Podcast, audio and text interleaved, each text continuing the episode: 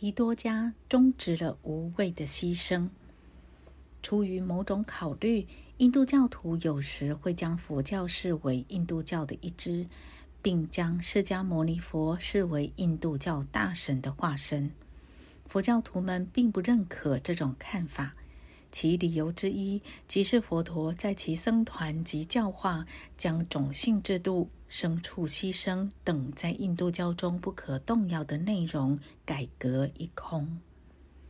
阿罗汉是一种正量很高的贤士，他们已净除了所有的染污以及所有累积的业力，所以阿罗汉将不再坠入再生轮回的苦海之中。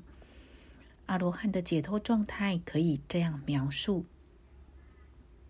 已经打破了如蛋壳般的无名，充满了祥和与平等，对伟大与渺小一视同仁，无欲激情尽灭，清明常驻，思想已调伏，心灵宁静而愉悦，犹如夏日艳阳下的檀香树林印，超越了生与死。黄金与驴粪对他而言价值相当，永不再掉入世俗束缚的陷阱。即使在现今印度许多宗教教系里，以动物做牺牲品来供养神，仍是相当普遍的。白色母牛有时称作婆罗门公牛，从吠陀时代起就被印度人视为神圣。《吠陀经》是人类所知最古老的宗教记载之书，它是由古印度吠陀先知们口传下来的，比现存的所有宗教典籍都要来得早。曾经有个有钱有势的婆罗门，名叫阿达帕，他每天都要宰一千头羊来祭祀。在某个特别的节日，他说：“神授意他要宰一万头白牛来祭神。”正当他准备祭品时，第五代佛教祖师提多迦阿罗汉仿佛为神力所召唤，突然出现在祭坛前。无论婆罗门祭师如何努力，祭祀的火都点不着，牛群到处乱跑，根本宰不了。甚至连他们唱诵《三吠陀经》的声音都听不见了。一个聪明的婆罗门看出这一切都是因为提多加法力的阻止，于是他和同伴们开始向阿罗汉投掷石块，想赶他走。但所有的石头都化成鲜花，在阿罗汉四周缓缓落下。这些婆罗门原本并不愚昧。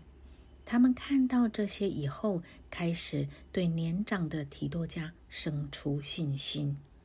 提多加对他们说：“哦，残酷的宗教信徒们，你们为什么要做如此罪恶的祭祀呢？你们想要得到什么呢？做慈悲的奉献和其他的善行，不是更好吗？”生肉和鲜血的奉献，如何能取悦慈悲的天神呢？这就好比有爱心的父母，谁喜欢收到自己小孩的血肉为贡品呢？他接着说：“在你们婆罗门教的信仰中，不是将牛视为天神一般吗？你们怎么能屠杀自己尊敬和信仰的对象？”以前，你们的祖先声称吃牛的肉，甚至触碰牛都是不敬的。可是你们却用这不敬的献祭来供奉你们的天神，这不就是罪恶和侮辱吗？你们这么做只会伤害和贬低自己和其他的人。如果你们希望能够增长心智，那么放弃这些邪恶无理的行为吧。这些婆罗门非常羞愧。阿达帕放弃了宰杀动物做祭品的念头，他带着其他婆罗门开始研究慈悲佛陀的和平理念。后来，他们做了提多迦阿罗汉的学生及信徒。整个地区的人们都以行善为乐，并尊敬一切有情之物。